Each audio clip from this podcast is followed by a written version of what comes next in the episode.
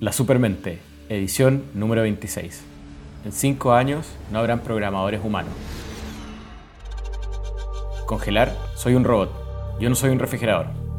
The Hitchhiker's Guide to the Galaxy, 1978 el statement más radical del último tiempo. El presagio del CEO de Stability AI, Emad Mosque, no solo demuestra el impacto que tendrá la IA en las profesiones del conocimiento, sino que también marca un claro camino hacia un mundo de productos digitales infinitos, herramientas para todo tipo de necesidades y soluciones para un sinfín de problemas.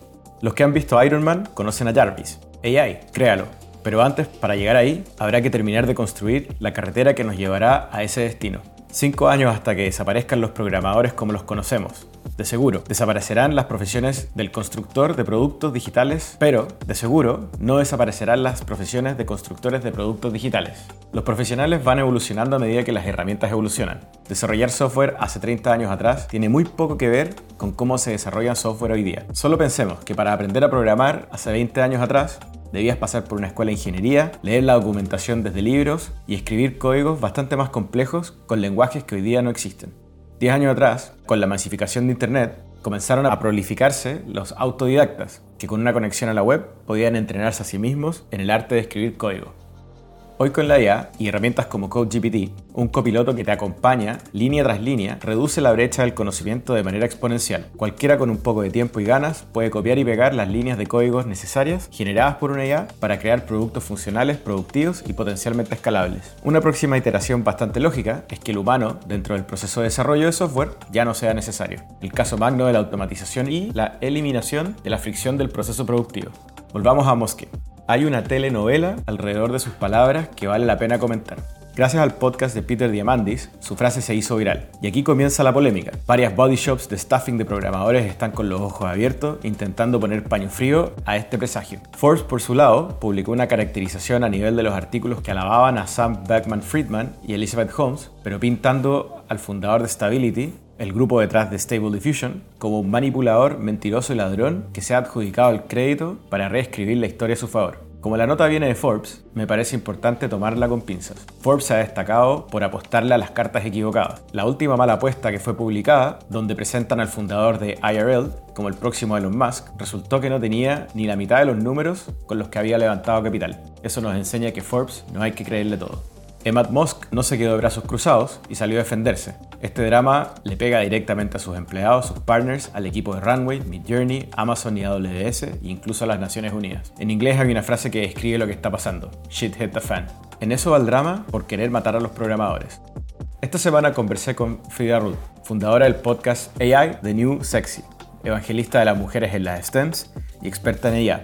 Uno de los temas que tocamos fue la necesidad del reskilling, en especial de los profesionales del conocimiento. Un insight muy claro que puso sobre la mesa es el problema del Zero Sum Game, que enfrentan los programadores y otros profesionales, que se basa en que las empresas que priorizan y se esfuerzan en automatizar sus operaciones para escalar antes de capacitar a sus equipos, se enfrentarán a un cambio muy radical después de la salida de estas nuevas inteligencias artificiales. Por otro lado, en conversaciones que tuve esta semana con distintos desarrolladores que ya están en el track de aprender sobre IA y que están desarrollando proyectos reales, todos comparten la visión de que el desafío ha hecho que la programación volviera a ser entretenida y desafiante. Aprender algo nuevo e ir viendo cómo evoluciona día a día es emocionante. No solo quieren entender lo que pasa dentro de las cajas negras de los modelos, sino cómo integrarlo a todo lo que ya están haciendo les es gratificante. Me parece muy probable que logremos llegar en 5 años o menos a un estado donde con un esfuerzo menor y un agente IA, un auto GPT o un baby AGI, seamos capaces de producir código 100% funcional. Hoy, con un prompt y una funcionalidad correctamente descrita, es posible generar código ejecutable. Con Code Interpreter, que comenzará su rollout dentro de ChatGPT en las próximas semanas para usuarios Plus, veremos más de algún ejemplo y casos reales de texto a software. Lo que es realidad es que hoy cualquiera puede aprender a programar. El Club de la IA. Esta semana en la comunidad del Club de la IA tuvimos un crecimiento explosivo, algo así como más de 200 miembros de la noche a la mañana. Y queremos que siga creciendo, no te quedes fuera y únete en elclubdelaia.com. Parte del trabajo que estamos haciendo en la comunidad es compartir nuestra experiencia y conocimiento. Esta semana, junto a Rodrigo Rojo, realizamos la primera masterclass. En esta ocasión, más de 40 miembros se sumaron a aprender sobre Mid Journey. La clase quedó grabada y la puedes encontrar en el canal de YouTube del Club de la IA. AI Hacks. Esta semana en mi canal de YouTube seguí con los tutoriales de Mid Journey. Compartí un paso a paso para crear animaciones a través de inteligencia artificial. Usando la nueva función Zoom Out puedes crear imágenes infinitas muy entretenidas. Te invito a intentarlo. La Supermente Podcast. Como comenté anteriormente, esta semana tuve la oportunidad de entrevistar a Frida Rupp, una de las pocas mujeres en el mundo de IA en Latinoamérica. En esta conversación hablamos de la importancia de la inclusión y la diversidad, la relevancia de incluir en los procesos, desde los entrenamientos para evitar los sesgos, a las mujeres que necesitan más espacio en el desarrollo de esta industria. Fue una conversación muy entretenida y me encantaría que la escuches. Encuentra esta y otras entrevistas en Spotify. Eso es todo por ahora. Si tienes algún proyecto, alguna idea interesante o te gustaría que te ayude o que ayude a tu empresa en la adopción de IA generativa, escríbeme un correo o directamente por LinkedIn. Como siempre, gracias por escuchar La Supermente cada viernes por Francisco Kemeny. Esta publicación es gratuita y no dudes en compartirla.